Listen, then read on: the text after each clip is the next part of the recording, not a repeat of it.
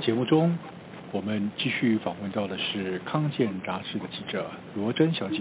那您刚提到有这么多的环境因素啊，当然我们也也也也常常听到另外一个，就是环境中的一些空气污染里面所所夹带的所谓的 PM 二点五啊。好，这种悬浮微粒啊，这个是大家都知道、都听到，但是真正了解什么是 PM 二点五，而 PM 二点五又会为什么会对人体造成这么大的威胁？是不是罗真也帮我们做一个说明，好不好？嗯，是。其实我们常常在讲空污，空污，嗯、空污不只是 PM 二点五哦，嗯、它依据就是我们空气中的所有的这些因子，它依据我们呃，我们依据它的物理性质，是我们可以分为气体状的污染物，或者是颗粒状的污染物。是。那气体状的，就是譬如说像是这个氮氧化物啊，它可能是高温燃烧带来的，嗯，或者是燃烧煤跟石油带来的硫氧化物啊等等的一氧化碳、臭氧，这些都是。气状的污染物，嗯，那另外一个就是主持人刚才嗯、呃、跟大家不断提到的这个呃粒状的污染物，是那其中如果说粒粒径比较大一点的，可能是 PM 十，那粒径很小很小，小到我们眼睛看不到的，可能是 PM 二点五，嗯嗯，那 PM 十的大小呢？呃，如果说这个浓度够高的话，它可能是我们很明显可以看到的，像是道路的扬尘啊，或者是工厂的带来的扬尘等等。嗯，那这么大的，我们眼睛可以看得到的这个扬尘，它吸入我们的鼻孔之后，它会被我们的鼻毛或者是上呼吸道的免疫或者是纤毛来过滤。嗯哼，可是 PM 二点五就不一样了，因为它太小了。所以它可能长驱直入我们的下呼吸道，就是直接长驱直入我们的鼻孔，然后进到呃下呼吸道，然后沉积到肺泡，甚至经由肺部的血管再去循环到全身的器官。所以它对我们人体各个器官的影响都是有的。嗯，所以大家才说空污为什么会毒害全身，什么骨质疏松啊、高血压、失智啊、过敏性鼻炎啊等等的。很多想得到的疾病都跟它有关。嗯嗯嗯嗯嗯，好，其实说真的，这个就是呃，我们必须要小心哦，自己当自己，你你，我们不可以无法说避免啊，就是说一一定完全不接触到环境的因素，但是在这样子的一个一个相对复杂的环境，这种空屋环境里面，嗯。我我们尽管不吸烟，自己做好自己的这种健康保护，但是有越来越多的发生癌、肺癌发生率就在发生。就像您刚刚所说的，环境的的这个这个危险因子越来越高的时候，因此我们在日常生活中啊，到底该如何做好做好远离？能不能有什么方法能让我们自己远离那个 PM 二点五，或远离这些环境因素，然后保护我们自己肺部的健康？有没有什么样的方法，或是什么样的呃建议没有呢？罗真？嗯，是，呃，其实空屋的整个减量这件事情，对国人来说是重要的。嗯，那空屋的减量这件事情。有很大一部分可能是呃政府端或者是企业端需要帮忙加加油的。嗯，我们这一次也跟呃各位听众朋友分享，我们这次也采访到国卫院的一个呃很特别的研究，就是我们刚才提到的空气的污染物里面有粒状的这种颗粒的，像 PM 二点五这样的一个污染物。嗯哼，其实 PM 二点五它也不只是。就是一颗单纯的成分哦，是它也有可能上面沾染着不同的化学成分物质，或者是不同的金属物质，那就更麻烦了，对不对哈？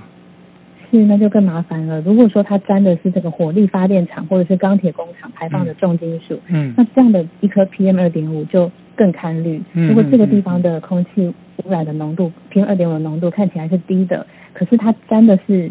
火力发电厂或者是钢铁工厂排放的金属，那跟另外一个看起来 PM 二点五浓度高，可是它的成分相对单纯，就这两个地方相比较，嗯、搞不好前者的危害是更大的。是。是那这次我们采访的这个国务院的研究，他们就想说，嗯、呃，我们如果说要降低有害健康的物质，我们一定要去找到这个排放有害物质的，就是最主要的这个，嗯、呃，我们所呃。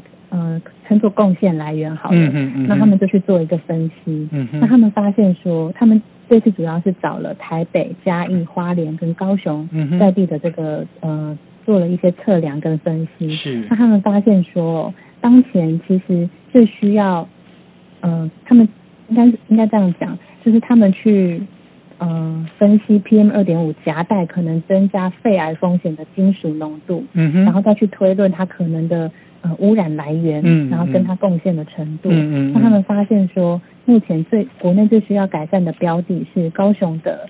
呃，铁矿跟钢铁工厂是，是。那其次呢，依序是嘉义临近区域或上风处的燃煤电厂、锅炉或钢铁的冶炼、嗯、呃冶炼。嗯。那最第三名呢，就是台北的交通排放。哦。也就是这前三名的这个呃污染源，他们其实目前在排放肺癌有关的这个金属上面是国内的前三名。嗯。那虽然呢，他们排放的这个量看起来没有超过。这个国际认定的这个致癌风险，可是他们是接近警戒值的，嗯，因此国务院就有点名说，这个呃我们在重点式的这个管理上，这些地方是需要加油的。嗯哼，嗯哼，那民众端其实也有一些我们可以自己做的事情，嗯，譬如说呃这个最近一年多来是啊、呃、新冠疫情嘛，那很多人可能就没有出门，嗯、那没有出门之后，其实。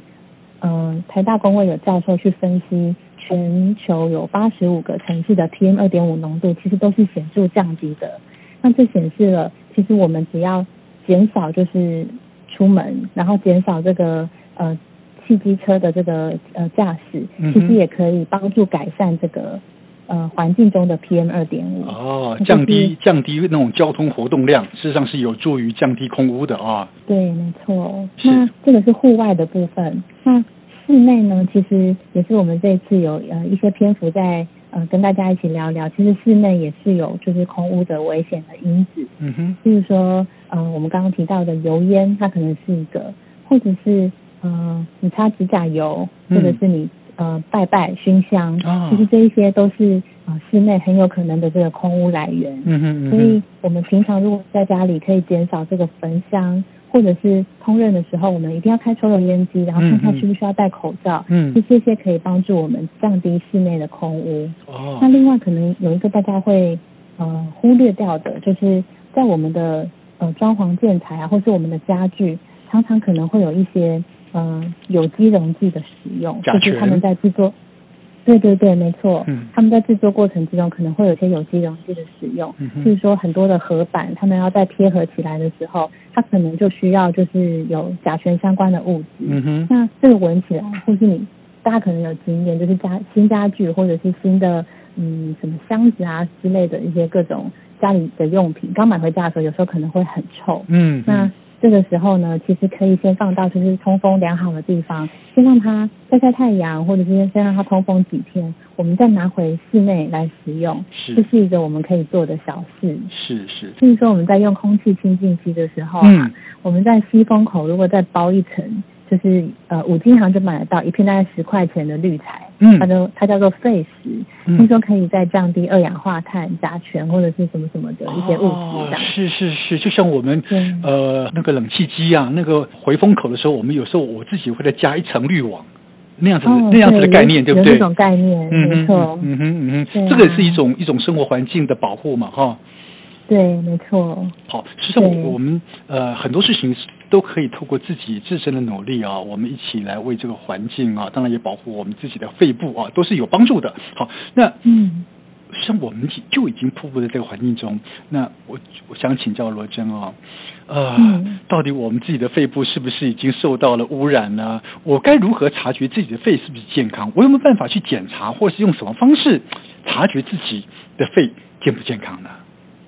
嗯，其实呃，关于肺癌的检查最有效率的、最有效的这个方法是呃低剂量电脑断层的检查，嗯，简称 LDCT。嗯。不过这样的一个检查它不仅昂贵哦，其实它也有可能，如果说我们就是太恐慌，在还没有什么风险的情况下去检查，它其实有可能会出现伪阳性的问题，是造成我们自己穷紧张，嗯，这样的一个状况，也浪费了医疗资源。嗯。老实说，所以目前呢，就是。呃，台湾的医界或者是政府单位，目前是建议说，呃，高风，呃，目前建议的高风险，然后要去做的这个对象是老烟枪，嗯，以及你有肺癌家族史的患者。是。哎，可是听众朋友听到这里可能会很好奇，那我们刚才讲了这么多，就是如果说我居住的环境空气很糟糕的话，嗯，然后我没有家族史，我也不是老烟枪，那我就不用做了吗？嗯。其实关于这一点，大家也非常的。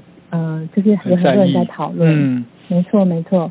所以，呃，关于空污地区多严重的地方需要做这样的一个检查。现在目前大家各界还在讨论怎么样在嗯、呃、过度的去做检查跟嗯、呃、有必要性的去做检查中间找到一个平衡点。嗯哼。那有没有另外其他更具体的建议呢？有，像杨盼慈院士他们整个呃长期在做这个 LDCT 相关的追踪研究，他们有一个结论哦，就是他们建议。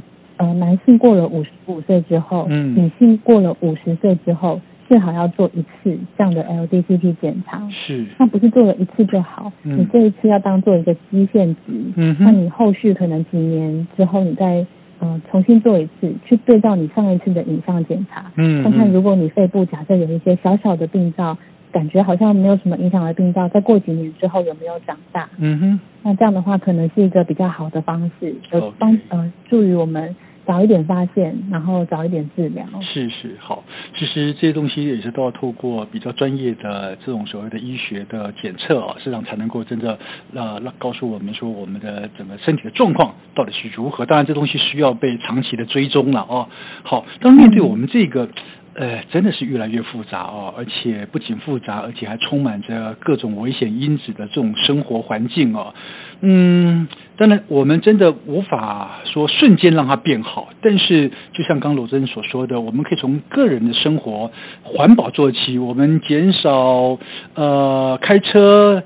尽量搭乘大众捷运工具，或者是尽量的在生活中呃不要造成一些环境的污染啊，这些东西都是我们自己可以做的，当然也也都能够有效的改善这个环境。当然，我们更应该努力维持啊，为什么？因为啊，除了有助于让自己啊为远离这一个离癌的风险之外，毕竟我们还是得留一个。